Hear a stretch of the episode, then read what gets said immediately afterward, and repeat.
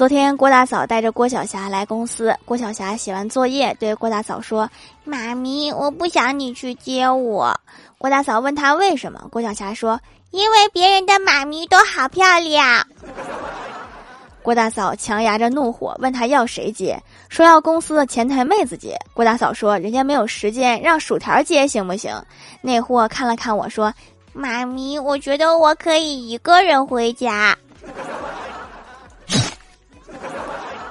你以后都别想让我接。